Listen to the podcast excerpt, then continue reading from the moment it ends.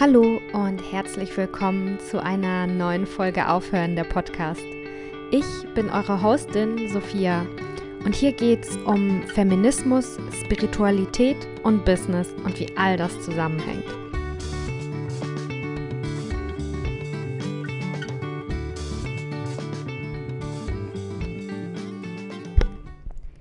Heute könnt ihr ein Gespräch hören mit Bente. Bente lebt in Hamburg und ist äh, frisch geborene Mutter. Ihre Tochter Mali war zum Zeitpunkt des Interviews gerade mal sechs Wochen alt und auch mit dabei. Bente ist nicht nur Mutter, sondern auf jeden Fall auch MILF. Sie ist Yogalehrerin, spirituelle Feministin und sie hat schon richtig viele Sachen gemacht. Zum Beispiel ist sie nach Mallorca ausgewandert und wieder nach Hamburg eingewandert, hat dann einen Laden eröffnet. Da ging es um äh, Esoterik, um moderne Esoterik, Urban ESO. Der Laden hieß Föran. Hat den dann auch wieder geschlossen, als sie schwanger wurde. Oder ja, in ihrer Schwangerschaft. Und ja, hat jetzt äh, ein Kind bekommen. Ähm, wir sprechen über das Muttersein und Feminismus. Wir sprechen über Beziehungen und Partnerschaft und wie sich das alles vereinbaren lässt. Wir sprechen über die Yoga-Szene, was wir daran gut finden und was uns vielleicht auch ein bisschen nervt. Ähm, ich habe ihr die Frage gestellt, wieso Esoterik, wieso Esoterik so ein schlechtes Image hat. und ähm, sie erzählt, wie sie ihren Laden mit wirklich Freude und Leichtigkeit gegründet hat. Es ist sie ist ein super Beispiel dafür, dass es nicht ein Abrackern und anstrengendes ähm, Vorhaben ist, wenn man etwas Großartiges auf die Beine stellen will, sondern es kann auch flowen. Ähm, wir sprechen über die spirituelle Szene in Hamburg, ein bisschen über die patriarchischen Strukturen im Yoga-Business und über ihre Schwangerschaft, über Geld. Wir sprechen über richtig viele Themen, die wir wichtig finden, die uns am Herzen lagen.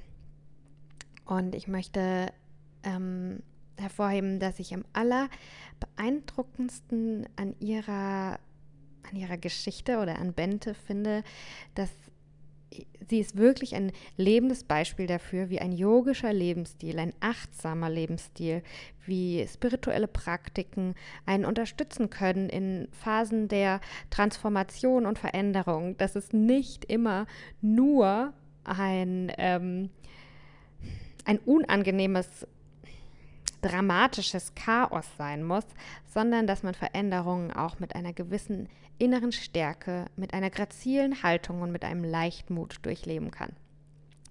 So, jetzt wünsche ich euch viel Spaß beim Gespräch mit Bente. Liebe Bente, herzlich willkommen bei Aufhören der Podcast. Vielen Dank, dass ich da sein darf.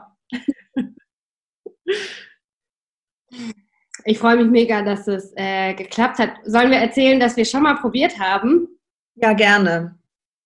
Das war im September? Ja. Und damals warst du schwanger. Genau. Und äh, dann hatten wir uns verabredet, aber dann musstest du äh, spontan ins Krankenhaus, weil irgendwelche Werte von dir nicht so gut waren. Und äh, dann haben wir unser Interview verschoben und jetzt äh, treffen wir uns im Januar. Genau. Ähm, ja, die Schwangerschaft war äh, nicht die, ich sag mal, die leichteste. Und ähm, was man hier so nebendran hört, ist auch das Baby, was jetzt da ist. Ähm, und das war tatsächlich im September dann direkt der Anruf, nachdem wir uns getroffen hatten, ähm, dass ich sofort einmal ins Krankenhaus muss und ähm, nochmal durchgecheckt werden. Und ähm, ja, das war quasi so der Auftakt von einer Krankenhausserie von mir, ähm, die dann am Ende zum Baby geführt haben.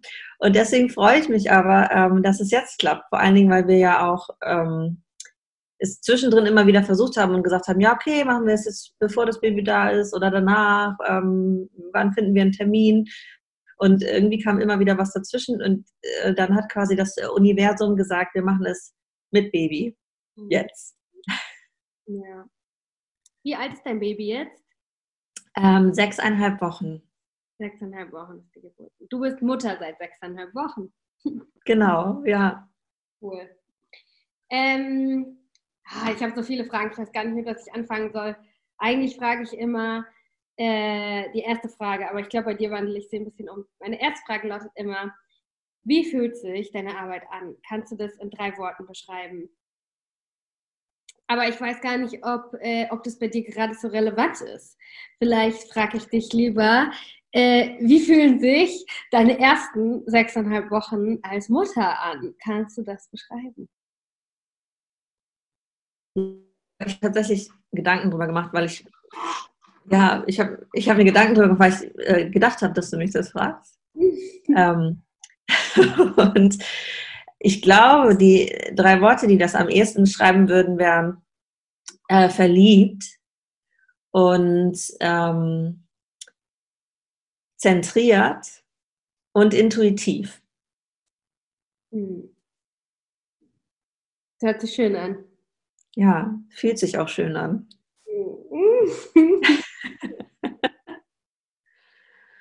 ja. Hm. Ähm, ja, also ich habe selber keine Kinder, ich war auch noch nicht schwanger. Hm. Aber das, dieses Verliebtheitsgefühl, das habe ich schon öfter gehört. Ja, ich, also ich äh, war nie so ein Babymensch. Also wenn ich jetzt irgendwo so Babys gesehen habe oder so, war ich nie so jemand, der dann hingerannt ist und gesagt hat, oh, Babys und ähm, Kinder und ich muss mit denen spielen, sondern es war immer so, dass ich eher so ein bisschen distanziert tatsächlich zu fremden Kindern gegenüber bin und war. Und ähm, konnte mir das dann auch nicht vorstellen, wie das so ist, mit eigenem Baby. Ähm, und tatsächlich habe ich mir wahrscheinlich wenig Gedanken darüber gemacht, wie es konkret sein wird. Ähm, und dieses Verliebt habe ich mir wahrscheinlich auch anders vorgestellt. Es ist eher so für mich, dass ich sie immer angucken muss und immer mit ihr angeben will. Und ich glaube, so ein bisschen wie so eine 15-Jährige, die ihren ersten Freund hat und nicht mehr so ganz aufgeregt ist aber ihn immer noch total toll findet, weil sie gerade zusammen sind. So. cool. Was uns auch verbindet, ist ja, äh, also wir haben uns über Insta so ein bisschen, würde ich sagen, ne? Und was uns verbindet, ist äh, unsere feministischen Werte und unsere Leidenschaft für Yoga, würde ich sagen, ne? Ja. Und ähm, ich nehme das Baby mal kurz auf den Arm, weil es hier so ein bisschen jammert. Ja. oh. Ihr erster Podcast. Die kleine Mali, hier ist sie, der kleine Wurm. Sie ist jetzt einfach mit dabei. Ja, voll. Wenn ihr auch eine Pause braucht oder irgendwas, ne? Sag einfach Bescheid. Alles gut. Ich finde das auch cool. Ähm, oder ja, ich wünsche mir das viel mehr, dass ähm, dass es was viel Natürlicheres ist, dass Mütter und auch junge Mütter mehr integriert, mehr gesehen werden, nicht isoliert sind, dass es klar ist, dass du auch arbeitest und dass wir jetzt dieses Podcast-Interview machen und weil du halt Mutter bist, halt dein Kind dabei, ne? Also ich finde, das, das, hat für mich auch was mit Feminismus zu tun, ne? dass man da mehr und mehr hinkommt, dass es einfach normal ist. Total. Also das ist, man hört ja auch immer so, okay, ähm, Mütter gegen Mütter und irgendwie jeder weiß es so besser und so. Und ich habe tatsächlich, dadurch, dass ich ähm, ja auch sage, okay, ich bin Feministin und ich vertrete so feministische Werte, ähm, echt fiese Blicke geerntet dafür, dass ich gesagt habe, ich nehme ein Jahr Auszeit und gehe nicht direkt wieder arbeiten. Mhm. Ähm, und Sigi, mein Mann, ähm, kriegt nur die zwei Monate. Ähm, und er hätte gerne mehr genommen, aber ich habe gesagt, ich möchte das für mich. Und ich möchte das auch aus so Gründen, weil ich stillen möchte und ich möchte auch länger stillen. Und ähm, dann wurde mir so gesagt, das ist irgendwie so rückständisch. So Hausfrauen sein, stillen wollen, nicht direkt wieder arbeiten, ähm, nicht dem Mann äh, gleichberechtigt die Sachen abgeben. Und ich finde aber, es ist total ähm, feministisch zu sagen, ich möchte das und ich stehe für diese Werte ein. Und es ist meine Entscheidung und ich muss mich danach niemandem richten. So. Ja. Es ist total feministisch zu sagen, das will ich und das kriege ich jetzt. Ja, genau. Ja. und, deine Arbeit. Also, du hast ja mal diesen Laden gehabt.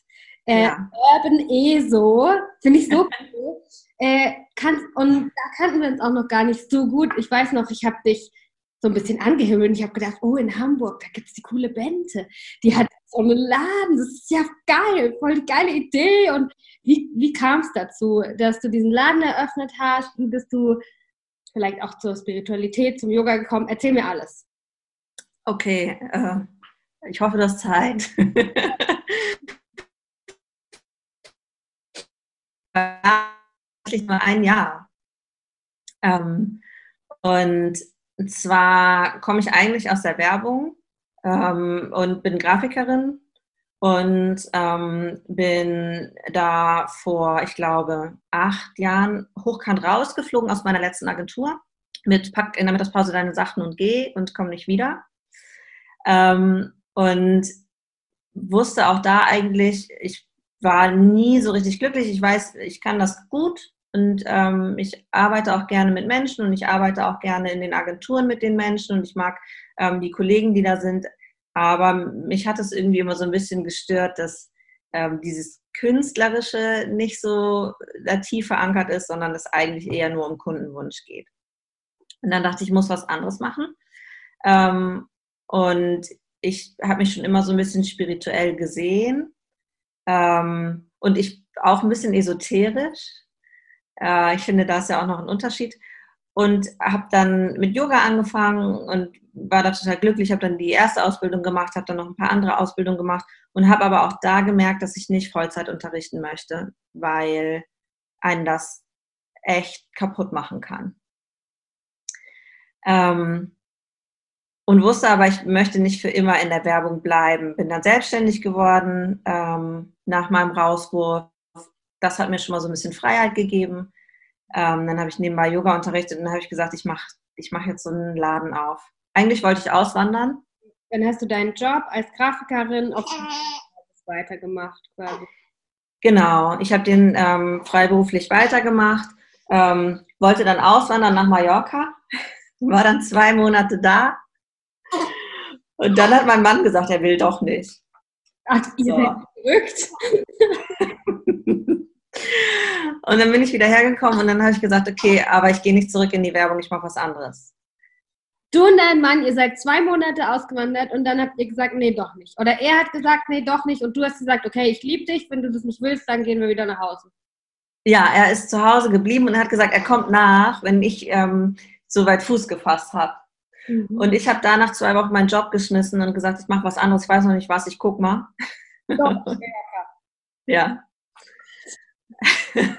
und und ähm, mein Mann ist so das Gegenteil von mir. Siggi ist sehr bodenständig und er, er mag Sicherheit. Und das ist auch ein guter Gegenpol für mich. Und dann hat er gesagt, nee, das ist alles zu riskant, komm, komm wieder. Und dann ähm, bin ich hergekommen und habe ich gesagt, okay, aber jetzt von dem einen Extrem, ich schmeiß alles hin und verschwinde, ähm, dann gehe ich nicht zurück in die Werbung, dann mache ich das andere Extrem. Ich mache einen Laden auf, bin stationär und total gebunden. Mhm. Und Wann war die Auswanderung nach Mallorca? Ähm, das war vor zwei Jahren, also jetzt vor drei, 2017, im September 2017 du bist vor drei Jahren mal nach Mallorca ausgewandert, dann aber nach zwei Monaten doch nicht. Äh, und seitdem hast du einen Laden eröffnet und wieder geschlossen und ein Kind bekommen. Ja, genau. Ey, wir müssen auf jeden Fall in drei Jahren widersprechen. Ich bin gespannt, was passiert. Ja, irgendwie ähm, hat das Leben immer so was anderes dazwischen geworfen. Und ich habe gleich schon viele Zwischenfragen. Darf ich eine gleich stellen? Sehr gern. Wie ist es für dich, ähm, dass du dich quasi auch zu deiner Beziehung committest und auch Entscheidungen für deinen Partner triffst oder für die Beziehung, dass du auch deine eigenen egoistischen Bedürfnisse manchmal hinten anstellst, weil die Partnerschaft äh, wichtiger ist. Wie, wie vereinbarst du das mit deiner feministischen, äh, unabhängigen, starken Bente. Ähm, ja, ist es immer leicht oder wie geht's dir da? Nee, es ist tatsächlich ähm, sehr schwer teilweise. Also, also es ist leicht unschwer, sagen wir mal so. Ich habe eine Beziehung, wo ich total zu 100% ich selber sein kann, ohne dass ähm, er immer alles toll findet, was ich mache. Aber er akzeptiert es dann. Und ich finde, für eine, eine Beziehung, egal ob in einer Partnerschaft oder ähm, bei der Arbeit oder zwischen Freundschaften und so, ähm, muss man Kompromisse schließen. Sonst funktioniert es einfach nicht. Wenn wir alle immer nur egoistisch und mit unserem Kopf durch die Wand rennen, ähm, dann ist das eine Gesellschaft, glaube ich, in der keiner leben möchte.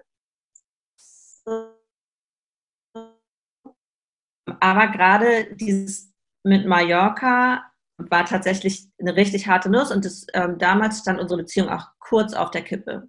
Also es war halt wirklich so, dass ich gesagt habe, das ist ein Traum, über den haben wir jetzt schon so lange gesprochen und jetzt auf einmal entscheidest du dich um ähm, und machst mir da auch was kaputt, was mir eigentlich total wichtig ist. So.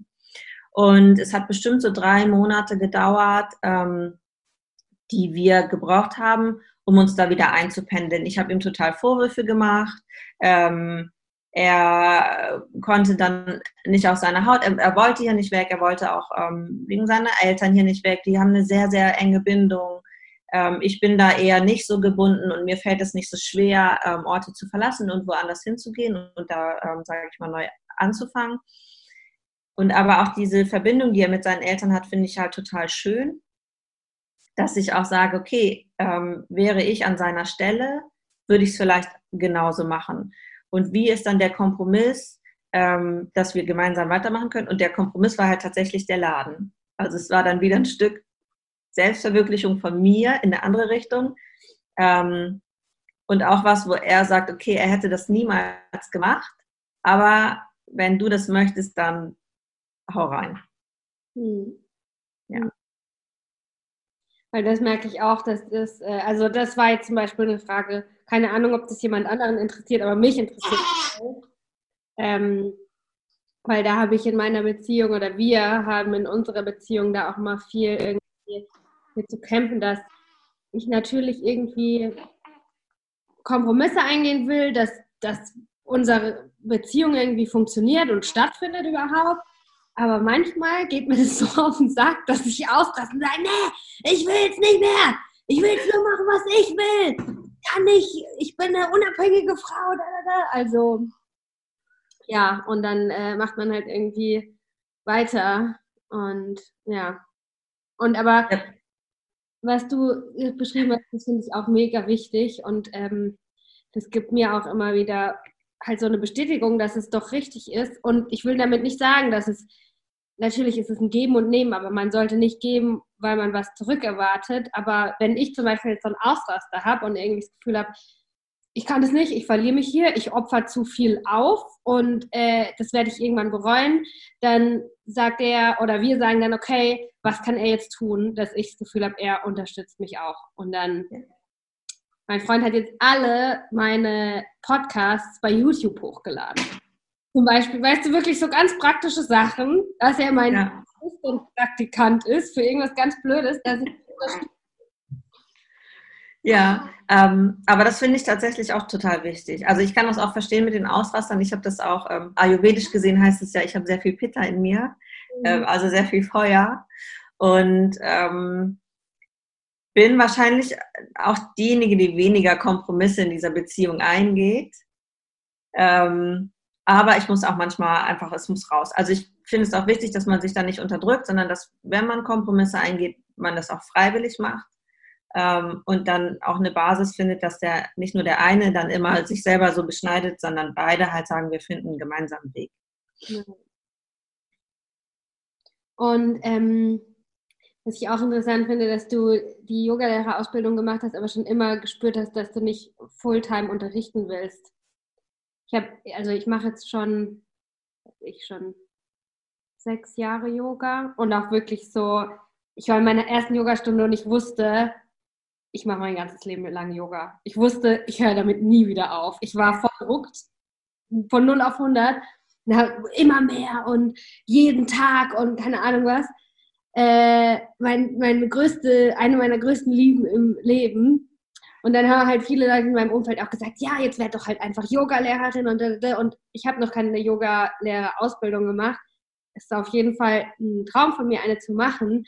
Aber nicht, weil ich unterrichten will, sondern weil ich einfach einen Monat lang nur Yoga machen will.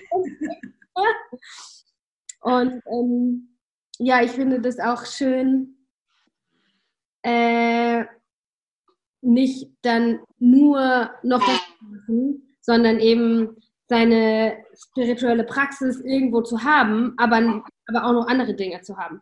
Das ist mir, ja.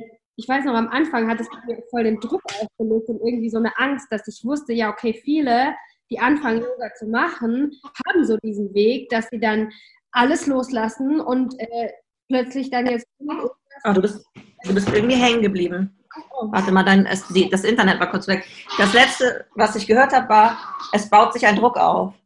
Ja, ich weiß, am Anfang hat, hat, hat mich. Es hat, oh, warte mal, es hat kurz geklingelt. Ich muss oh. einmal zur Tür. Auch das noch.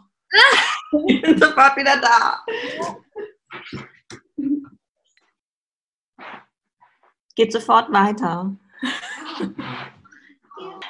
So, da bin ich wieder. Baby kriegt nochmal den Schnulli.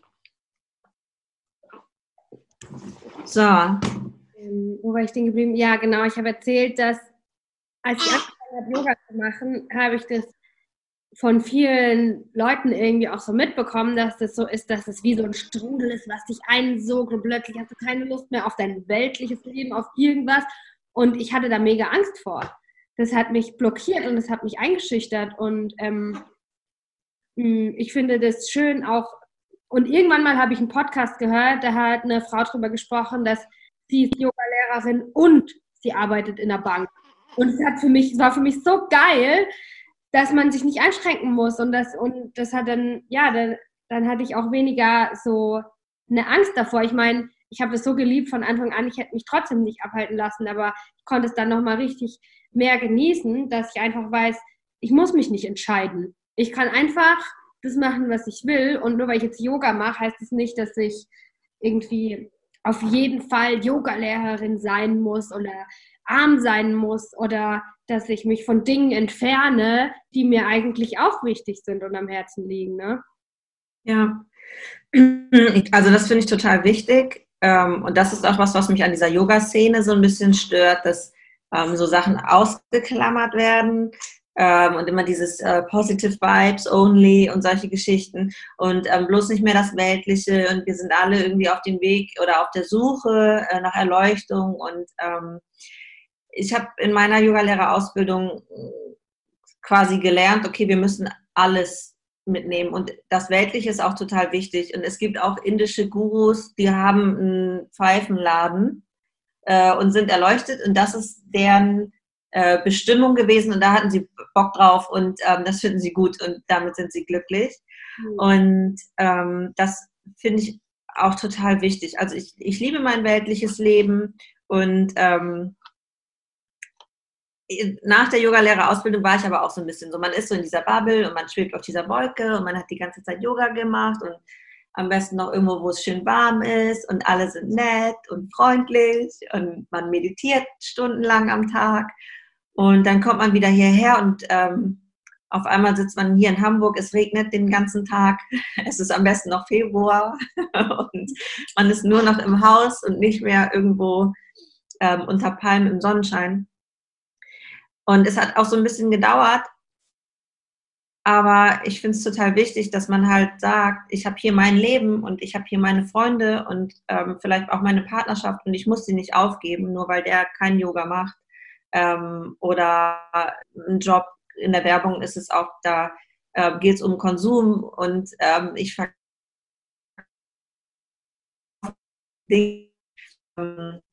und ich muss das nicht aufgeben, sondern ich muss nur für mich meinen Weg finden, das alles zu akzeptieren und glücklich zu sein und ähm, mich nicht zu verbiegen. So, ich glaube, das ist es eher. Also ich kann, ich kann und darf Yoga machen und spirituell sein und trotzdem ein ganz normales Leben führen. Toll. Da finde ich, wird halt nämlich auch wieder wichtig, wenn man das ähm, wenn ich, wenn ich die ganze Welt betrachte und mir überlege, was brauchen wir? Wir brauchen auf jeden Fall mehr Spiritualität und mehr Liebe und mehr Mitgefühl und so. Aber wir brauchen das nicht in einer, in einer Bubble, die von allem anderen, äh, mit ein paar Leuten, die einfach in der Höhle sitzen, sondern ich ja. glaube, es ist halt mega wichtig, dass alle möglichen Menschen, die in allen möglichen Bereichen Einfluss haben, auch eine spirituelle Praxis haben. Das glaube ich auch. Also ähm, tatsächlich glaube ich auch daran, dass jeder irgendwie auf eine Art und Weise spirituell ist. Ähm, und dass aber heutzutage ja auch viel Spiritualität so ein bisschen mit Religiosität auch gleichgesetzt wird und als so Spinnerei und man wendet sich eh von Kirche und Religion so ein bisschen ab. Ähm, manche finden dann zur Spiritualität und manche sträuben sich dann aber so komplett dagegen. Aber ich glaube, theoretisch steckt es in jedem von uns. Also wenn man dann manchmal auch so in Gesprächen und dann vielleicht auch so philosophische Gespräche führt oder ähm, dann so Fragen stellt, dann ähm, ist eigentlich doch jeder so ein bisschen und sagt, ja, krass, was für ein Wunder unsere Welt eigentlich ist, dass Bäume wachsen, so ungefähr. Und das geht ja eigentlich schon genau in diese Richtung. Mhm. Ähm, und alles andere on top, wie ich mache ein Feuer bei Vollmond und leg Tarotkarten, ist dann so ähm, die Esoterik on top, würde ich sagen. Ähm, was ist Esoterik? Also ich habe öfter gehört, dass Leute Esoter dass Esoterik irgendwie schlecht ist, dass Esoterik scheiße ist. Wenn wir es jetzt bei YouTube eingeben, finden wir bestimmt viele so Dokus, dass irgendwie das irgendwelche Halsabschneider sind, esoterische Menschen. Kannst du es erklären, was ist der Unterschied zwischen Esoterik und Spiritualität vielleicht? Und wie erklärst du dir, dass Esoterik, aus meiner Wahrnehmung zumindest, irgendwie so einen schlechten Ruf hat? Was haben alle für ein Problem mit Esoterik? Also für mich ist Esoterik so ein bisschen so Rituale ähm, in jegliche Richtung. Also egal, ob ich ähm, mir vielleicht ein Palo Santo anzünde und im Uhrzeigersinn durch die Wohnung laufe und alles ausräucher oder ob ich ähm, Tarotkarten lege, äh, vielleicht auch nur vor Silvester in den Rauhnächten, um zu gucken, wie das neue Jahr wird.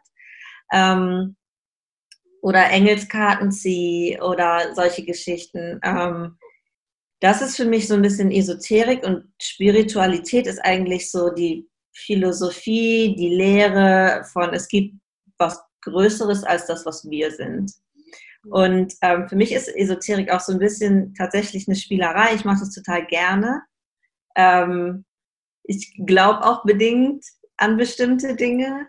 Ähm, aber es hat auch ganz viel mit mir zu tun. Also wenn ich jetzt zum Beispiel Tarotkarten lege, dann ist das für mich nicht, ich gucke in eine Glaskugel und das sagt mir die Zukunft, sondern es ist eher was, wo ich sage, das zeigt mir vielleicht Dinge in mir selber, ähm, Orte oder Sachen, die ich nicht angucken möchte, äh, mit denen ich mich mal beschäftigen sollte, eher meine Reaktion darauf. Mhm. Ähm, und ich glaube, für viele ist es äh, Hokuspokus, weil auch viel Hokuspokus damit gemacht wird. Also ich kann mich auch hinstellen und ähm, sagen, ich lege jetzt Tarotkarten und ich heile damit Krebs und es ist irgendwie Quatsch. Ähm, ich glaube, dass ähm, man Pflanzen wie zum Beispiel Räuchern und so auch wirklich, ähm, dass das eine Wirkung hat. Man sieht es ja auch ähm, an Medikamenten. Wenn ich einen Kamillentee trinke, ähm, dann beruhigt er mich vielleicht. Ähm, aber das heißt nicht, dass das so, dass es alles kann. Also es arbeitet mit uns bis zu einem bestimmten Grad, aber man muss aufpassen, dass man sich darin nicht verliert. Und es gibt bestimmt viele Menschen, die haben sich darin verloren und ähm, messen dem mehr bei, als es ist. Und dann gibt es immer noch Leute, die messen dem mehr bei, als es ist. Zumindest verkaufen sie das. Und ich glaube, das ist das Problem. Also das, ähm, die Marketingmasche dahinter, wie bei so vielen Dingen. Mhm. Hm. Ich glaube, jetzt bist du kurz stehen geblieben. Ah ja, ja. Ah ja, jetzt. Ja, genau, also ich, ich, ich liebe, ich mag auch den ganzen Scheiß. Ich mag voll gerne Tarot, ich mag voll gerne Steine, Rituale. Je mehr, desto besser. Und ähm, ich frage mich gar nicht, für mich, mir stellt sich gar nicht so die Frage, wie funktioniert das und warum funktioniert das, sondern hey, wenn es hilft, es hilft, was soll ich denn stattdessen machen? Fernsehen gucken? Nö, dann mache ich halt lieber das. Das bringt mich irgendwie voran, das fühlt sich gut an, why not? Ja. Also es gibt durchaus dummere Sachen, die man mit seiner Zeit irgendwie anstellen kann. Ja. ja. Also es ist ähm, zum Beispiel auch so, gerade mit den Steinen, ich liebe Steine, so, Kristalle. Ähm, und ich bin da aber auch wie so eine Elster, alles was so glitzert und funkelt. Und, ähm, und dann kann man natürlich auf der einen Seite daran gehen und sagen, die sind von Engeln aufgeladen, keine Ahnung. Und dann kann man daran glauben und sagen, das, das ist so, das funktioniert so. Oder man kann zum Beispiel auch anders rangehen und sagen, alles schwingt, das ist nun mal wissenschaftlich bewiesen, es sind Moleküle, die schwingen. Ähm, und vielleicht schwingen die Steine in einem besonderen ähm, Rhythmus, der uns vielleicht gut tut. Ähm, vielleicht ist das auch alles totaler Humbug und ähm, ich fühle mich gut, weil ich Steine mag, weil die glitzern. Und am Ende ist mir so ein bisschen egal, warum ich mich damit besser fühle. Ob das jetzt vom Engel aufgeladen ist, ich nicht dran glaube, ähm, oder ob es schön glitzert und mir das gefällt. Vielleicht ist es ein Placebo, dann finde ich es trotzdem gut, weil es mir hilft. Und ich finde, es liegt auch ein bisschen in der Natur der Dinge, dass wir es eben nicht oder noch nicht äh, es gibt keine Zahlen dafür, wir können es nicht beweisen, es gibt keinen Test, es gibt keine Kennzahl, wir können es nur spüren. Ja. Darum ist es ja Spiritualität, weil ja. es etwas Stoffliches ist. Ne? Und ich glaube halt eben oft, wenn man so sehr im Kopf ist und da irgendeine logische Erklärung haben will, dann ist das Spüren, das Fühlen gleichzeitig zu. Und natürlich kann man das dann irgendwie nicht merken. Das glaube ich auch. Also ich glaube eh, dass ähm, wir sind halt alle Teil der Natur, wir sind da nicht außen vor, ähm, alles reagiert miteinander und äh, dass gerade so natürliche Stoffe wie Pflanzen, Steine, ähm, wenn wir draußen sind, das Meer, Wetter, das hat alles Einfluss auf uns, ob wir das nun ähm, Spiritualität nennen oder nicht. Wir können uns nicht dagegen wehren und das ist auch richtig so. Und am Ende sind es halt alles nur Wörter, womit wir das beschreiben und die sind nicht wichtig. Ähm, wichtig ist, dass wir uns mit sowas vielleicht beschäftigen, auseinandersetzen, gucken, was das mit uns macht. Mhm. Ähm, ob es uns hilft, wenn wir in den Wald gehen und da sitzen und vielleicht meditieren, ob es was mit uns macht, was anderes, als wenn wir den ganzen Tag vom Computer sitzen im Haus. Mhm. so, egal wie wir es nennen. Okay, äh, soweit der Ausflug in die Esoterik. Äh, erzähl, erzähl weiter in deiner Geschichte, dass du bist von Mallorca wiedergekommen und dann war der Kompromiss quasi das andere Extrem, nämlich diesen Laden zu eröffnen, ne? Genau. Dann hast du dich äh, zum ersten Mal mit einem Gewerbe selbstständig gemacht. Genau. Und ähm, das ging alles leichter als gedacht für mich. Also es, äh, ich hab, ja. ähm, also ich habe mich halt wirklich hingesetzt, ich habe mir mit Hilfe einen Businessplan geschrieben. Ähm, ich habe äh, natürlich die Räumlichkeiten gesucht. Ich habe die nach einer Woche gefunden in dem Stadtteil, ähm, in dem ich unbedingt sein wollte, was in Hamburg keine Selbstverständlichkeit ist. Ähm, ich bin mit dem Businessplan in, zur Handelskammer gegangen, habe es vorgestellt. Die haben den sofort durchgewunken, was keine Selbstverständlichkeit ist. Ähm, dann bin ich zur Bank, habe mir dann Kredit geholt, die haben das sofort durchgewunken. Das hat alles wirklich wie am Schnürchen geklappt. Ich war selber immer wieder ganz erstaunt. Und dann ähm, fing die Zeit des Umbaus an des Ladens und das war so schön. Also ich konnte mich da halt wirklich total selbst verwirklichen, ähm, habe den mit eigenen Händen ausgebaut, habe den so ausgebaut, wie ich wollte, äh, musste natürlich trotzdem aufs Geld gucken. Das heißt, es war jetzt nicht irgendwie, dass ich in den Laden gegangen bin und gesagt habe, ich will die, die, die Regale, sondern ich bin in den Baumarkt und habe das alles irgendwie selber zusammengeschraubt mit Hilfe von Freunden. Und ähm, dann ist quasi dieser Ort entstanden, dem ganzen esoterischen Schnickschnack und alle Dinge, die ich schön finde, verkaufen konnte und auch so einen Ort geschaffen habe, wo man sich treffen konnte. Also mir hat das immer so ein bisschen gefehlt. Nach einer Yogastunde schnappt man sich die Matte und verschwinden, gehen dann wieder nach Hause. Und mir hat hier in Hamburg so ein bisschen so ein Ort gefehlt, wo man vielleicht auch einfach mal ein bisschen quatschen kann. Und der ist da so entstanden.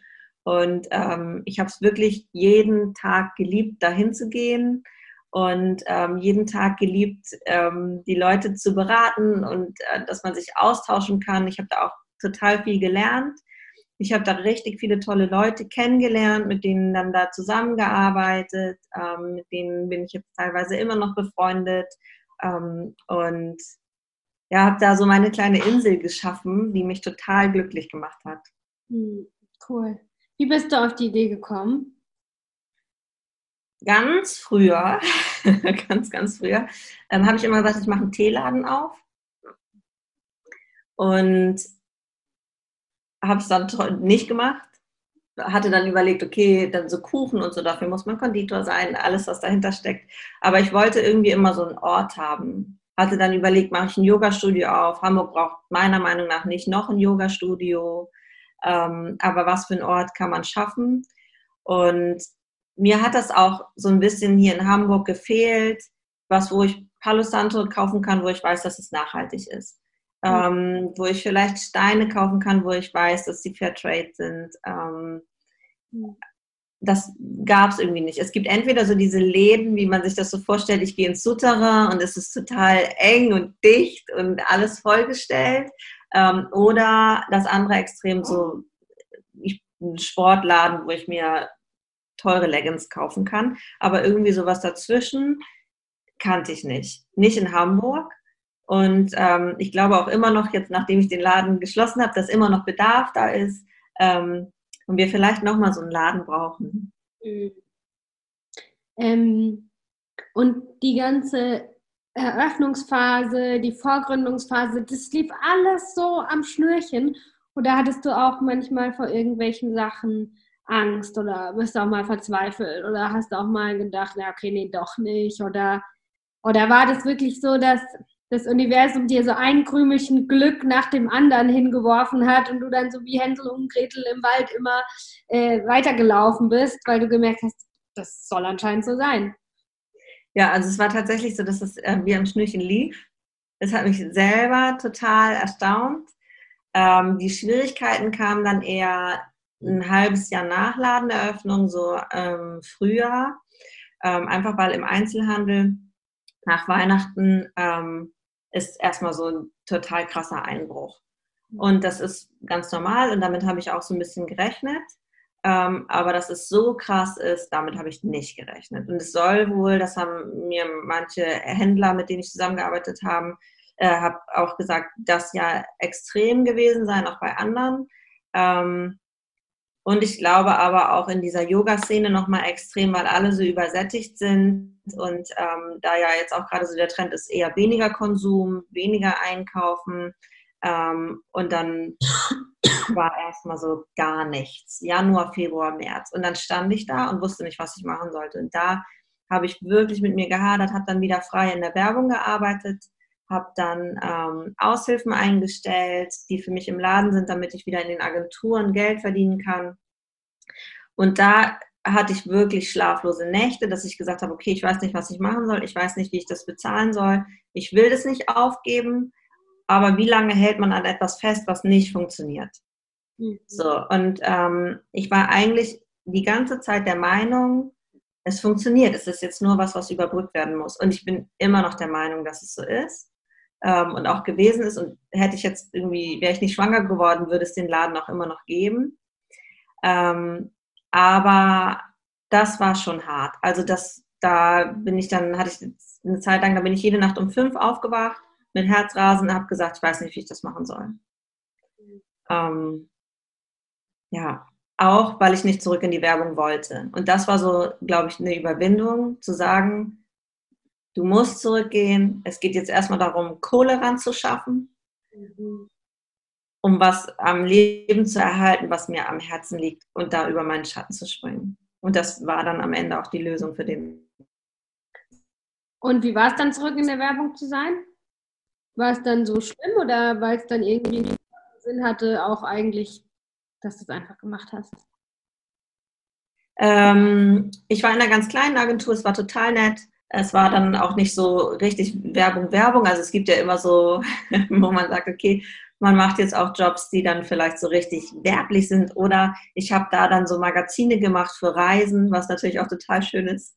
Ähm, das ist dann nicht ganz so reklamemäßig, sage ich mal. Das war so der Einstieg. Und es war dann total okay. Äh, es war nicht, ich stehe in meinem Lieblingsort im Laden, aber ich arbeite mit tollen Menschen zusammen. Ich mache was, was nicht ganz so schlimm ist. Und ähm, das war dann auch okay für mich. Mhm. Ja. Wie hat sich, ähm, weil ja das Thema von diesem Podcast auch ist, so Business, Spiritualität, Feminismus und wie all das zusammenhängt. Also wie hat sich deine, ich meine, du hast ja auch ein Business rund um Spiritualität selbst kreiert, aber wie hat sich deine Arbeit in der weltlichen Welt verändert durch deine spirituelle Praxis? Äh, hast du da, ich meine, hätte, hätte Fahrradkette, ne? Das ist ja jetzt wahrscheinlich auch schon lange her, aber hast du ein paar Dinge bemerkt? Ja, ich, also ich gehe leichter mit Dingen um. Ähm, ich glaube, ich kann Dinge besser ertragen, sage ich mal. Also in der Anfangszeit ähm, als ich in, der, in die Werbung gekommen bin, auch hier in Hamburg in den Agenturen, da war das natürlich auch viel Party, viel Alkohol, viel Rausch, ähm, solche Geschichten. Und äh, erstmal ist das äh, komplett weggegangen. Ich glaube, das war damals bei mir auch ganz viel, dass ich zu viel getrunken habe, einfach weil ich mit mir nicht zufrieden war, mit mir nicht im Reinen war. Ähm, und das so eine Art Flucht war. Und ähm, das hat sich komplett erledigt. Ich trinke immer noch mal gerne, also momentan nicht, aber generell noch mal so ein Glas Wein oder so. Aber dieses, ich trinke ähm, Wodka, Red Bull bis morgens um sieben, sowas gibt es halt nicht mehr. Ähm, das ist was, was, glaube ich, auch so gesellschaftliche Zwänge in der Agenturwelt sind. Mhm. Ähm, was aber so das Business angeht, ist ähm, für mich da eher tatsächlich so, dass ich die Yoga-Szene da stark kritisiere und das auch äh, immer wieder mache, weil da halt immer so getan wird, als würde man kein Geld brauchen, als würde man ähm, sowas wie Karma-Yogis, äh, es reicht ja, wenn, wenn wir euch irgendwie Yogastunden umsonst geben oder wenn wir ähm, euch, ja genau, Energieaustausch, äh, so. Und wir leben nun mal in einer Welt, wo äh, Energie oder wo Geld auch Energie ist und ähm, wo wir die Miete bezahlen müssen und wo ähm, wir auch für uns da einstehen müssen.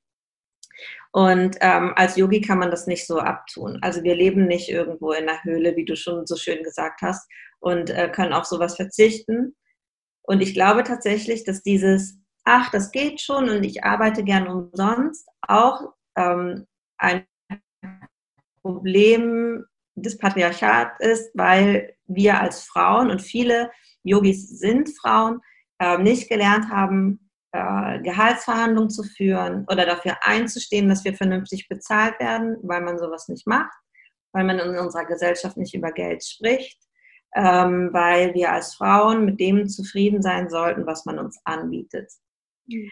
Und da greift das so schön ineinander, wie ich finde. Und man sieht es ganz häufig, dass die Yoga-Lehrer sagen, ach, aber mich macht das so glücklich und ähm, das ist so gut für mein Herz und das macht mir nichts. Ähm, und ich glaube, es liegt eher daran, dass wir nicht gelernt haben zu sagen, ich habe es aber verdient. Ich habe es verdient, richtig bezahlt zu werden.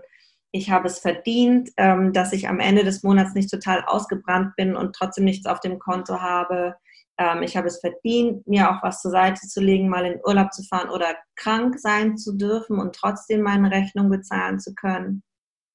Ähm, ich glaube, das ist ein ganz, ganz großes Problem. Ja. Hm. Und ich meine, worüber du ja sprichst, das sind ja auch gerade absolute Basics, ne? Ja. Weißt du, wie ich das sogar sehe?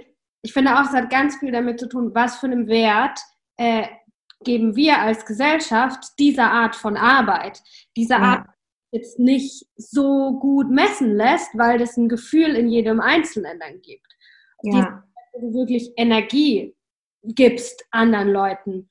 Und also ich wünsche mir eine Zukunft, in der das die bestbezahltesten Jobs sind. Jetzt stell dir mal vor, wir können das ganze Schiff um 100% rumdrehen, dass Menschen, die Heiler sind, die anderen Leuten eben Energie und Wohlbefinden geben, ob das jetzt im Pflegebereich ist für Hilfe für kranke Menschen oder keine Ahnung was, oder eben so eine ganz äh, spirituelle Energiearbeit, dass das die wohlhabendsten Menschen sind, weil die eigentlich am meisten von sich hergeben mit einem offenen Herzen und so eine, ja, so viel von sich hergeben, dass die auch richtig viel zurückbekommen sollten. Also ich wünsche mir, dass alle Yogalehrer so bezahlt werden wie Anwälte oder so, dass sich das komplett irgendwie wendet. Ne? Also, weil ich das einfach so am gerechtesten finde, wenn man sich wirklich übergeht, überlegt, wie viel Energie gibt jemand von sich her in seiner Arbeit, wie viel Herzblut steckt er da rein, wie viel von seiner Seele, wie, ja, wie sehr ein Stück von deiner Seele schneidest du ab und gibst es weg. Ja. Und da finde ich, sind halt Yogis ganz weit vorne. Und ähm, ja. Total. Also sehe ich genauso. Das ist äh, vor allen Dingen das, was wir brauchen in unserer Gesellschaft so was äh, die Gesellschaft voranbringt. Und ähm, ja, ich glaube, um nochmal so auf deine ursprüngliche Frage zu kommen, wie hat das, wie hat die Spiritualität eigentlich mich da beeinflusst? Ich glaube, die Spiritualität hat mir die Erlaubnis gegeben, meinen eigenen Wert zu sehen. Und der Feminismus hat mir daraufhin die Kraft gegeben, dafür einzustehen. Mhm. Also so, ich glaube, ähm, ja, da ist wieder dieses Weltliche und das Spirituelle. Und ähm, ich glaube wirklich, dass die Yogis, wenn sie auch meistens daran arbeiten, ähm, so Selbstliebe, Selbstakzeptanz und so, wenn wir da ein Stück weiter vorankommen und uns dann aber auch dadurch erlauben, ein bisschen Kohle in die Taschen zu stecken. Ja. Irgendwo geht die Kohle hin. Also nehmen lieber wir die, finde ich. Genau. Ja. Es ist vermessen von uns, dass wir die ganze Zeit von Yogis reden. Ich meine, selbst da, wobei, da denke ich mir auch, es ist mir doch eigentlich scheißegal, ob ich jetzt ein Yogi bin oder nicht, ne? Weil gerade vor ein paar Tagen hatte ich das Gespräch so, was ist ein echter Yogi? Wir sind alles keine echten, richtigen Yogis, da, da, da, da, da. Äh, hast du da eine Meinung dazu? Einfach, dass wir das noch kurz auflösen können. Mm. Ja, also klar geht es jetzt irgendwie auch so um diese kulturelle Aneignung dann. Ne? Ähm, was dürfen wir, was dürfen wir nicht? Und ähm, das ist total wichtig, ähm, dass, dass man vielleicht auch sieht, okay, was machen wir in den sexy Hosen? Ähm, verkaufen wir eigentlich noch die yogischen Werte oder stehen wir nur auf dem Kopf und so? Und dass man das im, im Hinterkopf behält, dass man da ähm, mit sich auch seinen ganz klaren Weg geht. Ich finde es auch okay, wenn ich ähm, sexy rumlaufe und, und ähm, solche Asanas ähm, nutze, um äh, damit Geld zu verdienen, vielleicht auch auf Instagram und so, ähm, damit ein Geschäft zu machen, wenn ich das nicht als was anderes verkaufe als das, was es eigentlich ist, sag ich mal. Ähm, auf der anderen Seite ist auch Yogi sein wieder etwas, ähm, das hat halt mit Spiritualität zu tun und am Ende ist Yogi nur so ein Wort und ich kann spirituell sein und ich kann quasi Körperübungen machen. Ähm, dann kann ich ein Yogi sein, muss kein Yogi sein. Manchmal habe ich das Gefühl, mein Mann, der überhaupt nichts mit Yoga am Hut hat, ist ähm, da geht eher den yogischen Weg äh, mit immer geerdet und ruhig und harmoniebedürftig und äh, ohne ein Yogi zu sein, verkörpert er diese Werte vielleicht manchmal mehr als ich selber. Ähm, trotzdem müssen wir natürlich darauf achten, was nehmen wir von fremden Kulturen. Ähm, aber ich finde, wir dürfen auch sagen, dass wir Yogis sind. Mhm. Ja. Ja, also meine Meinung dazu ist, dass es mir eigentlich, ups, ist mir vollkommen egal, ob mich ne, jemand Yogi nennt, ob ich mich selber Yogi nenne oder ob ich das darf oder nicht. Wenn jetzt zu mir sagt, hier, du bist kein echter Yogi, du darfst dich nicht Yogi nennen, sage ich, ja, okay, dann nenne ich mich halt nicht Yogi. Ich mache halt trotzdem, was ich mache und ich bin, wer ich bin und ist halt nur ein Wort, um das zu beschreiben. Genau, ja. Voll. Und ich finde auch da, also je mehr Spiritualität in irgendeiner Form, selbst wenn es das kommerzialisierte Leggings, Körperübungen ist, es hat irgendeinen Einfluss auf die Menschen, die das machen. Und egal wie der Zugang ist, besser irgendwas irgendwie machen als nichts. Und ähm, ja, darum verteufel ich auch Bier-Yoga oder Ziegen-Yoga oder sowas alles nicht, sondern denk mir so, ey, wenn du Yoga nur mit Bier machst, besser du machst es mit Bier als gar nicht. Ja. Ja, definitiv. Also ich bin damals in meine erste Yogastunde gegangen, habe mir das rausgesucht, weil ähm, auf der Internetseite stand, es ist Surfer-Yoga. Und ich das irgendwie cool fand. So. Ja, voll. Ja. Mm.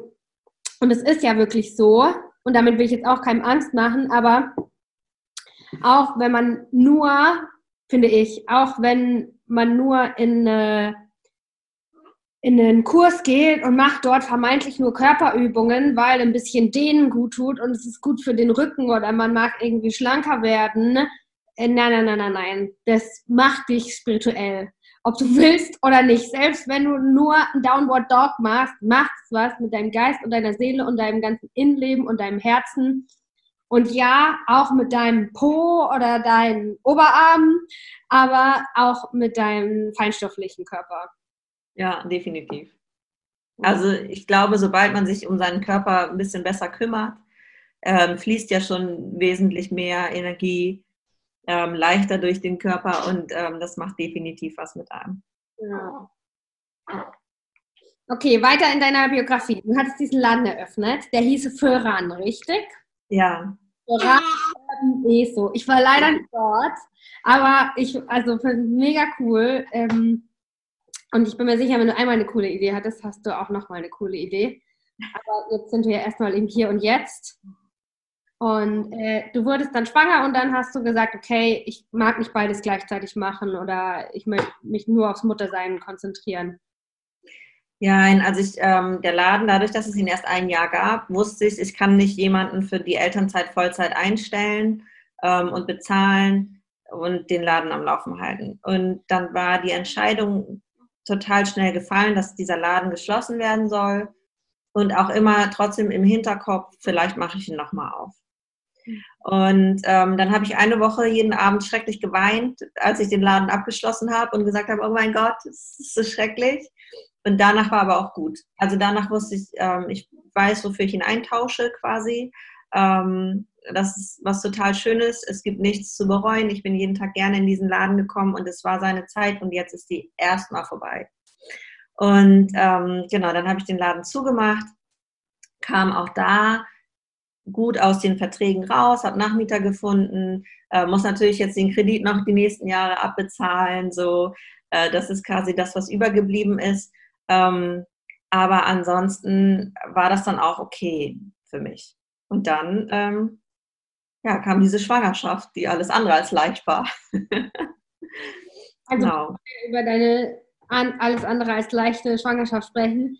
Erstmal ein kleines Kompliment. Ich finde es richtig geil und da würde ich sagen, da kann man jetzt so die Auswirkungen von einer spirituellen Praxis wirklich mal in Anwendung beobachten, ist was für, mit was für einer Größe und was für einem Gleichmut und was für einer Gracefulness äh, du einfach durch solche Transformationsphasen durchgehst, weißt du? Dass du einfach natürlich diesen Verlust auch spürst und dich nicht irgendwie vor dem Fühlen äh, einmauerst, aber dass du auch ja einfach mit so einer mit so einem Gleichmut und so einer Stärke einfach weitergehst.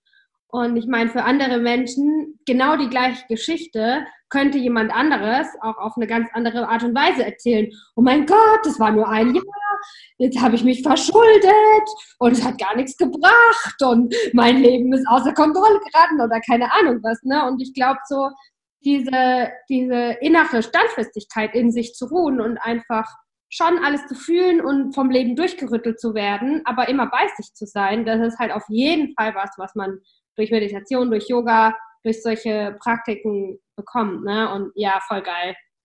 Ja, also definitiv. Das ist auch was, wo ich sage, das ist ähm, zu 100 Prozent meine Yoga-Praxis gewesen, die, die mich da so in meiner Mitte gehalten hat, ähm, die halt vorher mich schon so in die Mitte gebracht hat. Ähm, Sonst hätte ich wahrscheinlich wieder Wodka Red Bull abends da stehen gehabt.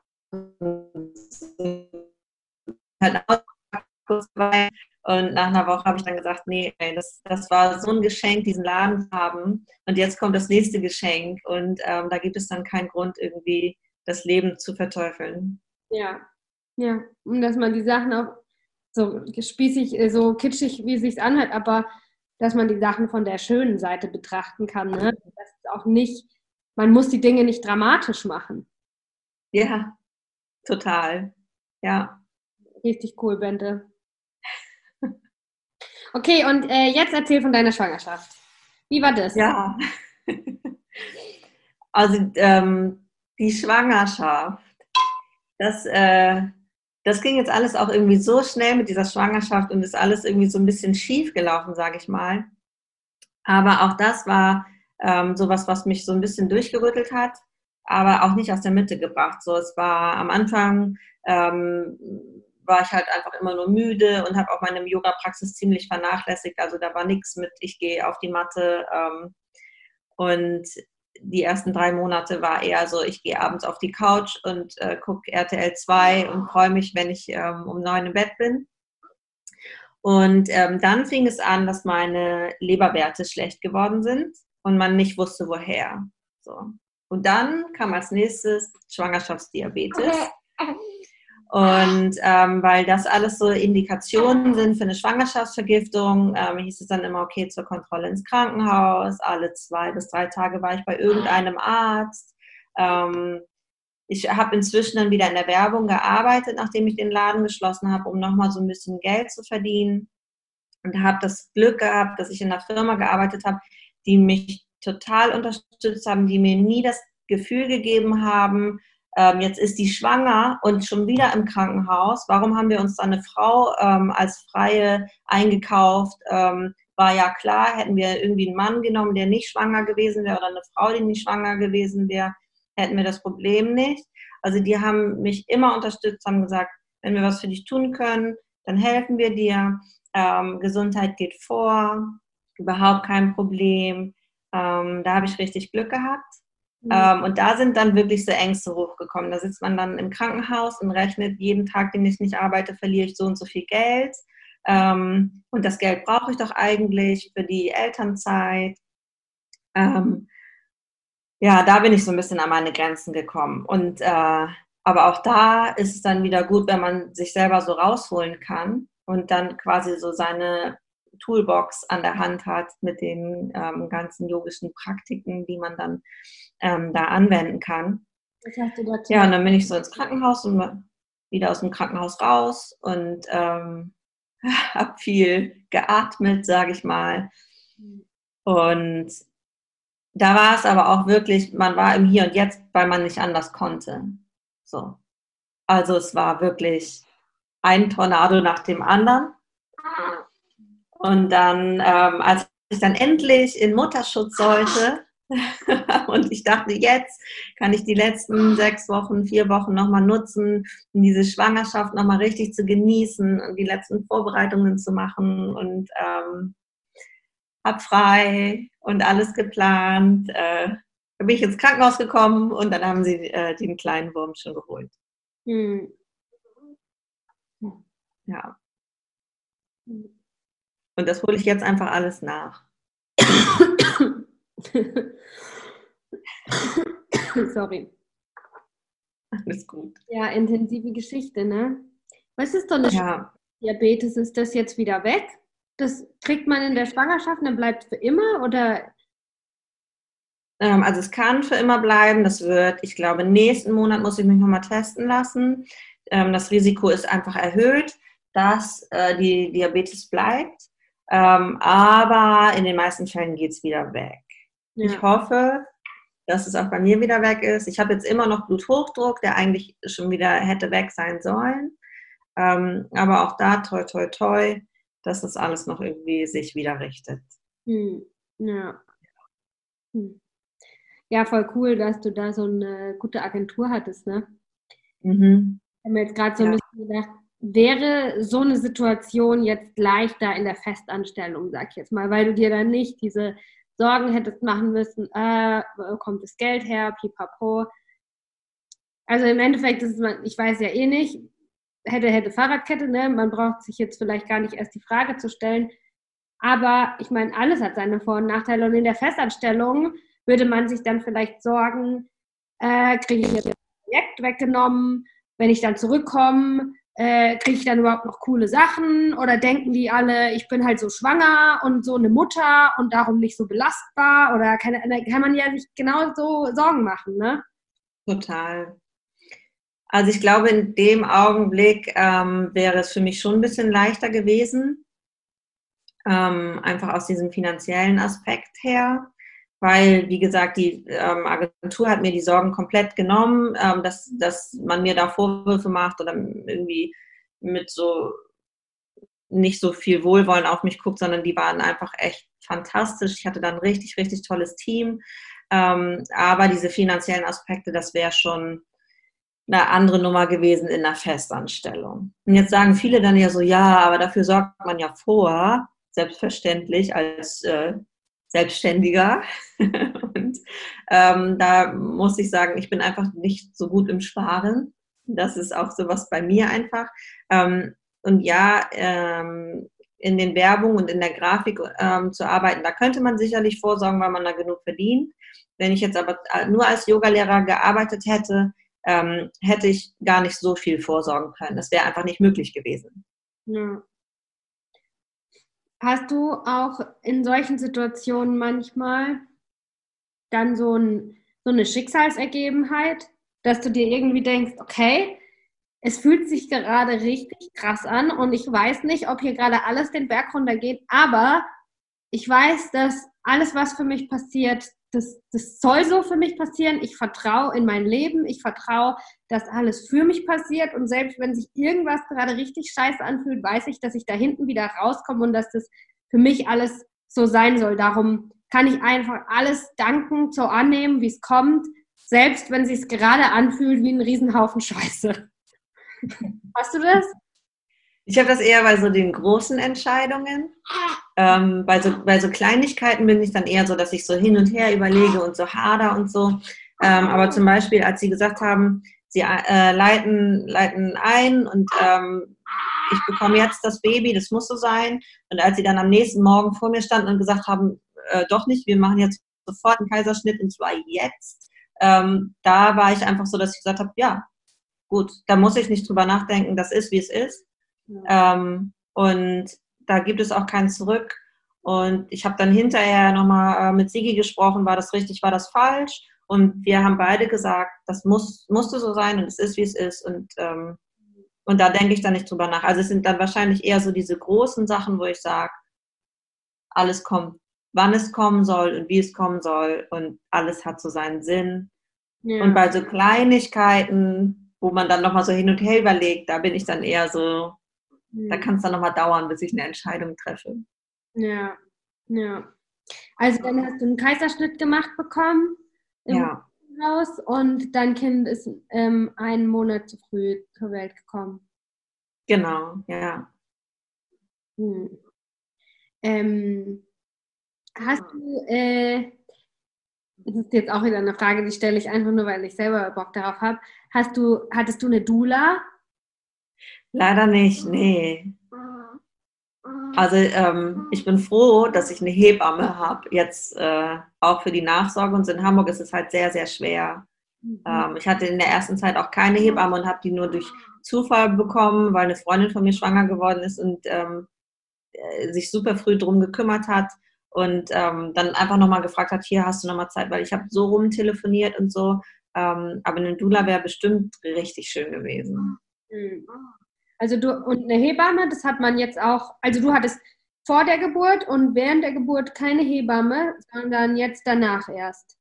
Nee, ähm, also mh, mm, ähm, die meisten Hebammen, die man jetzt noch so bekommen kann, ähm, sind quasi Hebammen, die dich vor der Geburt betreuen und ähm, auch Untersuchungen machen. Man kann sich dann überlegen, macht die der Arzt oder macht die die Hebamme. Ähm, dann kommt die Geburt. Die hat man dann entweder zu Hause im Geburtshaus oder im Krankenhaus und hat da nochmal andere Hebammen, die da arbeiten.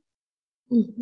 Ähm, und dann hinterher für die Nachsorge hat man dann wieder seine Hebamme quasi, wenn man das Glück hat, eine Hebamme zu haben, was hier in Hamburg nicht mehr selbstverständlich ist. So. Und ähm, genau, ich äh, habe jetzt. Geht nur mit Hebamme. Aber das muss. Ja, genau. Ja. Und ähm, das sind dann aber einfach Hebammen, die sind im Krankenhaus, zum Beispiel bei mir war es so, die sie arbeiten dann da und ähm, man hat die vorher wahrscheinlich nicht gesehen. Ich hatte witzigerweise die Hebamme, mit der ich den Geburtsvorbereitungskurs gemacht habe, kam morgens rein und meinte, hallo, ich bin deine Hebamme. Ja. ja, das ähm, war sehr schön. Und genau, und dann hat man halt die Hebamme, die dann nach Hause kommt und guckt, ob alles auch wieder richtig zusammenwächst und ob man, ob es dem Baby gut geht, ob es gut wächst, ob es äh, gut zunimmt, ob man das richtig wickelt. Hm. Ja. Ich habe mir, äh, obwohl, also ich habe im Moment keinen äh, ähm, Kinderwunsch, also ich bin nicht gerade dabei, schwanger zu werden oder so, aber ich finde es mega interessant, äh, ja, das Wunder des Lebens.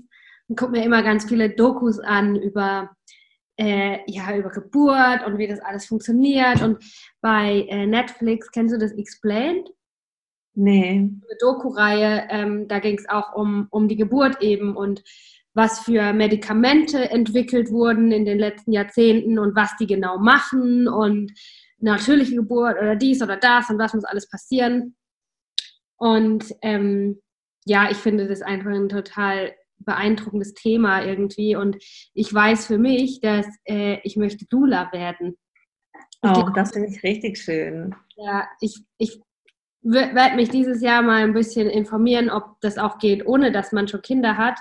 Aber das ist ja auch so eine ähm, Hexenkunst, ne? dass Frauen halt schon immer Hebammen waren und die halt über bestimmte Kräuter Bescheid wissen und darüber, ja, wie man halt Menschen in diese Welt bringt. Und ich habe in meiner Familie ganz viele Hebammen. Also ganz viele meiner Vorfahrinnen waren Hebammen und ich identifiziere mich auch ein bisschen damit. Und ähm, ja, darum ist es so ein Wunsch von mir, was, oder was ich einfach weiß, was ich irgendwann in meinem Leben noch wahrscheinlich als ein, irgendwie so nebenher, dass ich gerne Frauen bei der Geburt begleiten würde oder vor der Geburt. Und ähm, dass ich da dann auch so ein bisschen ja, dann habe ich vor ein paar Tagen ein bisschen recherchiert, wie man denn Hebamme wird. Und das muss man studieren in einem Krankenhaus über acht Semester. Und da dachte ich mir so, no, no, no, no, no, das ist nicht, was ich will. Ich will das andere. Ja, also ich finde das total wichtig. Ähm, ich habe so einen Hypno-Birthing-Online-Kurs gemacht, noch äh, vor der Geburt. Und ich war auch so, dass ich erst ja überlegt hatte, okay, vielleicht wäre eine Hausgeburt auch ganz schön oder im Geburtshaus. Und ähm, dann, hier möchte jemand einen Schnulli. Und dann ist das ähm, ja alles so quasi aus dem Ruder gelaufen, dass es gar nicht mehr zur Debatte stand. Aber auch in diesem Hypnobirthing-Kurs wurde halt immer davon gesprochen, dass wir eigentlich als Frauen ja dafür gemacht sind, Kinder zu bekommen. Und dass es nicht natürlich ist, in einem, in einem Krankenhaus hell beleuchtet unter vielen Menschen ähm, unter Beobachtung, unter Stress Kinder zu gebären, sondern dass ähm, unser Körper das eigentlich ohne Stress kann oder schon mit, ich sag mal so, positivem Stress ähm, und dass unsere Muskulatur dafür gemacht ist. Und wenn man sowas hört und sich damit auseinandersetzt, dann äh, bekommt man auf einmal so einen anderen Blick auf die Geburt, anstatt von dem, was man immer in Film und Fernsehen sieht, die Frauen schreien und leiden und alles ist schrecklich und schlimm.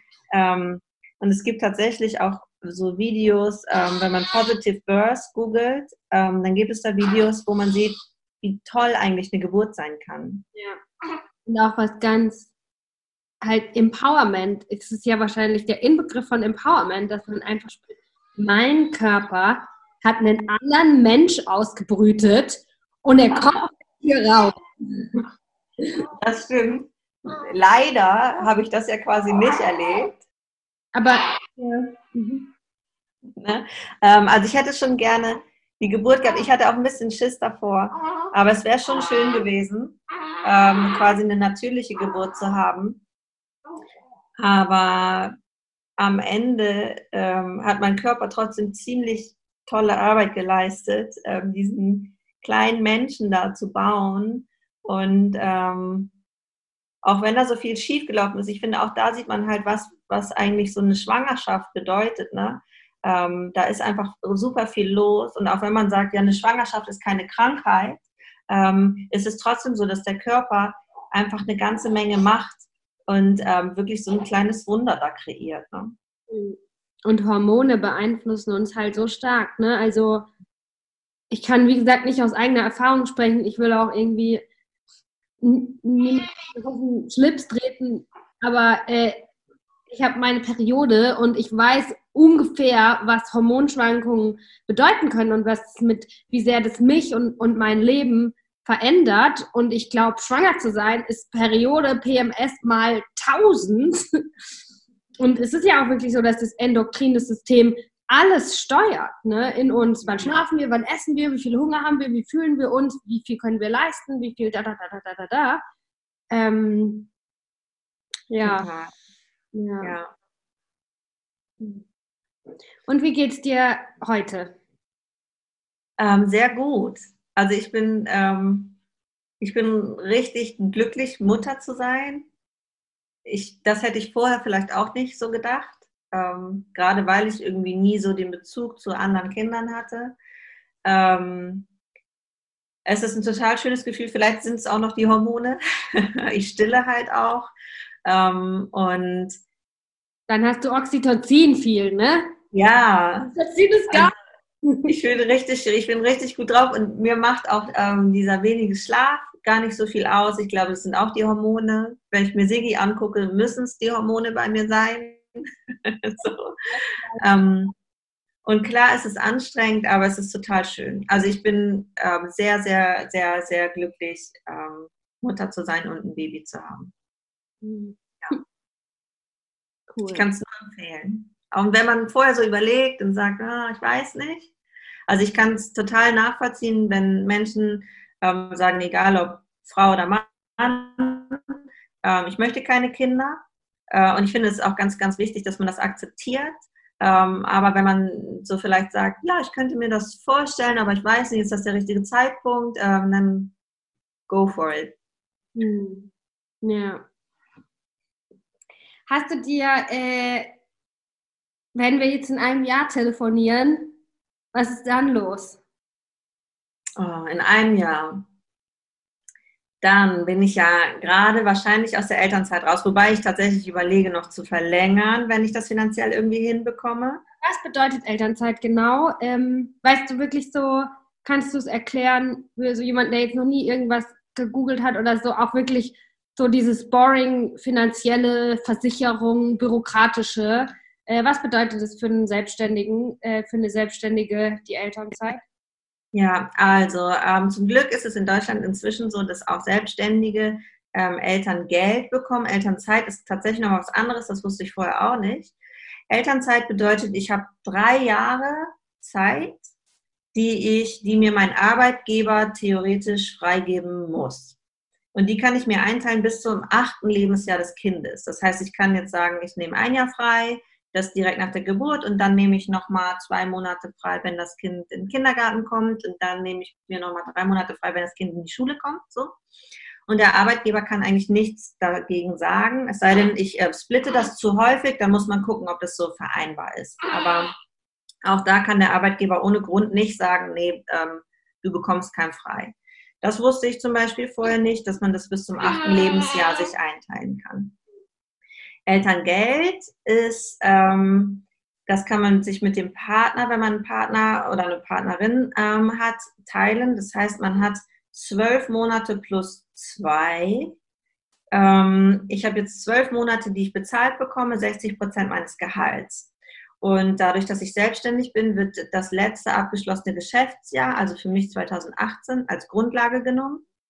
Und von dem, was ich da verdient habe, bekomme ich 60 Prozent wie so ein Gehalt ausgezahlt. Und ähm, wenn mein Partner dann nochmal zwei Monate am Stück nimmt oder mindestens zwei Monate nimmt, bekommt er auch zwei Monate. Das heißt, Sigi hat jetzt ähm, nach der Geburt einen Monat genommen, wird dann noch einen Monat im September nehmen und nimmt dann nächsten, nächstes Jahr nochmal einen Monat Elternzeit ohne Elterngeld, also unbezahlt einen Monat frei. Mhm. Ähm, Genau, das ist so das Elterngeld. Das kann man nochmal strecken. Wenn man jetzt sagt, okay, ich möchte aber gerne zwei Jahre frei haben ähm, und das braucht aber zwei Jahre Geld, dann kann ich mir zwei Jahre lang das auszahlen lassen, aber immer nur die Hälfte. Also es vermehrt sich dann nicht, sondern es ist einfach nur ein bisschen länger gestreckt, zum Beispiel.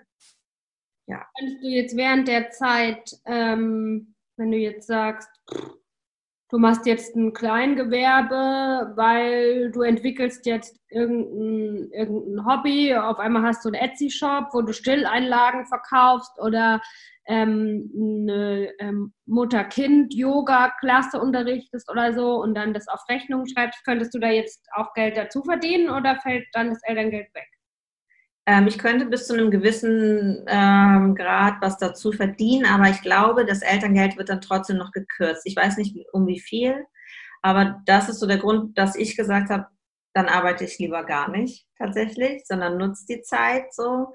Ähm, aber das ist was, worüber ähm, man sich auch Gedanken machen kann. Ich glaube, man darf bis zu 30 Stunden die Woche tatsächlich auch arbeiten. Mhm.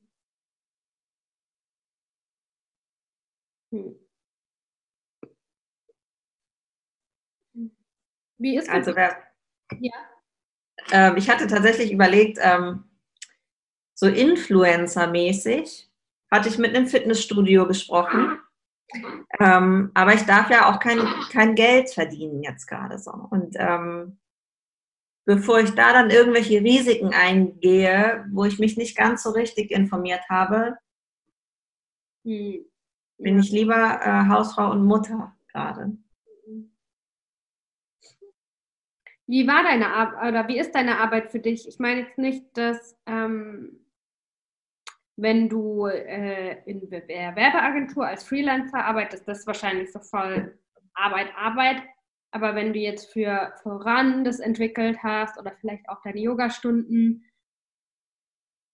ist es für dich auch so, dass es halt so sehr sich auch mit deiner, mit einer, einer Leidenschaft und dem privaten Interesse überschneidet, dass man manchmal einfach anfängt, irgendwas zu machen, wo es einem jetzt gerade danach ist und plötzlich merkt man, ups, ich arbeite ja. ähm, ja, also es ist auch mit äh, voran war das halt viel, wo ich gedacht habe, es fühlt sich gar nicht wie Arbeit an. Ähm, aber auch das ist was, was ich auch immer äh, Freunden so gesagt habe, die zum Beispiel beim Yoga sagen, ja, das ist okay, wenn mir die Stunde nicht bezahlt wird, weil ähm, ich mache das ja so gerne, ähm, dass ich immer sage, man darf seine Arbeit auch gerne machen. Also ähm, Arbeit muss nicht immer schlimm sein, dass sie entlohnt werden darf. Und ich finde es echt wichtig, dass einem die Arbeit Spaß macht, weil man so viel Lebenszeit damit verbringt in unserer heutigen Gesellschaft. Ähm, also da ist es ja eher normal, eine 40-Stunden-Woche zu haben, sage ich mal, oder mehr, ähm, als eher weniger. Und wenn ich mir vorstelle, dass ich die Hauptzeit des Tages mit etwas verbringe, was ich ganz, ganz schrecklich finde, ähm, dann ist das für mich so ein Albtraum zu leben. Und ähm, deswegen damals auch so ein bisschen Yoga-Lehrerausbildung, deswegen das mit dem Laden, ähm, weil ich gesagt habe, ich möchte nicht für immer in der Werbung sein, ähm, weil für mich wichtig ist, dass wir die Zeit mit Dingen verbringen, die vielleicht nicht immer Spaß machen, aber so vom Grundtonus uns glücklich machen. Ja, und wenn man sich das dann noch selber erlauben kann, zu sagen, ey, ich werde dafür bezahlt, dass ich, oder ich lasse mich dafür bezahlen, ich sage, ja. komm, her damit, ich nehme es, dafür, dass ich einfach was richtig Geiles mache. Ja. Ja, dann kann das Leben richtig wunderbar sein. Ja, deswegen auch mein Tipp, ne, wenn man unglücklich im Job ist, dann sollte man auf jeden Fall ähm, sich überlegen, ob man nicht was anderes machen möchte. Ja. Was dann vielleicht auch am Anfang erstmal anstrengend ist, ne, sich neu einzufinden, was Neues zu lernen, vielleicht ähm, am Anfang ein bisschen zurückzustecken. Aber ähm, auf lange Sicht, glaube ich, macht es uns krank, wenn wir in einem Job sind oder in einem Arbeitsverhältnis, was uns nicht erfüllt. Ja.